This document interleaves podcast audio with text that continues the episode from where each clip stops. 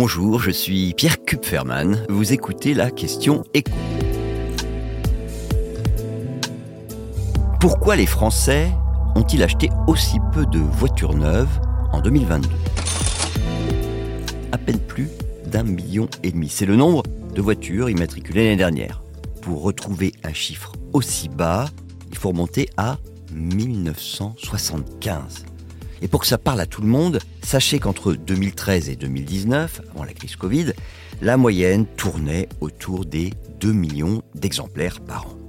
C'est d'autant plus inquiétant, ces chiffres de 2022, que ça fait trois ans que ça dure. Par rapport à 2019, le déficit cumulé de nouvelles voitures qui permettent de rajeunir le parc automobile français, ce déficit s'approche des 2 millions d'exemplaires. Concrètement, eh ben, ça veut dire que la moyenne d'âge des voitures circulant en France augmente année après année. Alors comment ça s'explique? Ben, En 2020, en 2021, on pouvait mettre ça sur le compte du manque de disponibilité chez les concessionnaires. On avait vraiment un problème de production parce qu'on avait une pénurie de composants électroniques notamment. Mais alors, en 2022, la difficulté, au moins pour une partie des automobilistes qui ont l'habitude d'acheter du neuf, ça a été tout simplement l'inflation. Alors, à la fois en termes de pouvoir d'achat, et puis aussi parce que le prix moyen des voitures a vraiment beaucoup augmenté. L'INSEE estime à 8,6% l'augmentation moyenne sur un an. Mais c'est une moyenne. Et cette inflation, elle a touché encore davantage les citadines et plus largement les modèles les moins chers et les plus demandés. Prenez la Sandero, qui s'est imposée en 2022 comme la deuxième voiture la plus vendue en France. Eh bien, cette voiture, qui est déjà la plus abordable de la gamme Dacia, elle a vu, je parle du prix d'entrée, le premier prix, le moins cher.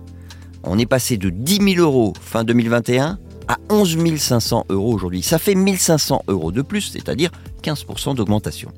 Et comme par ailleurs, les taux des crédits automobiles ont augmenté, bah, mécaniquement, ça réduit le nombre de ménages qui peuvent tout simplement s'offrir une voiture neuve. Et ce qui est vrai pour les voitures thermiques l'est tout autant pour les voitures électriques.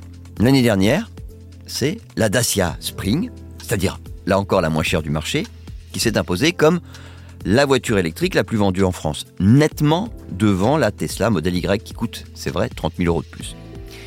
Et dites-vous bien que ce phénomène, il n'est pas identique partout ailleurs en Europe. En Allemagne, par exemple, Tesla domine largement le marché de l'électrique et la Spring se vend très mal. En fait, qu'est-ce qu'on voit? Bah, Que le marché français de la voiture neuve ressemble de plus en plus au marché espagnol ou au marché italien. Vous venez d'écouter la question écho, le podcast quotidien pour répondre à toutes les questions que vous vous posez sur l'actualité économique. Abonnez-vous sur votre plateforme d'écoute préférée. N'hésitez pas non plus à nous laisser une très bonne note et un commentaire. À bientôt.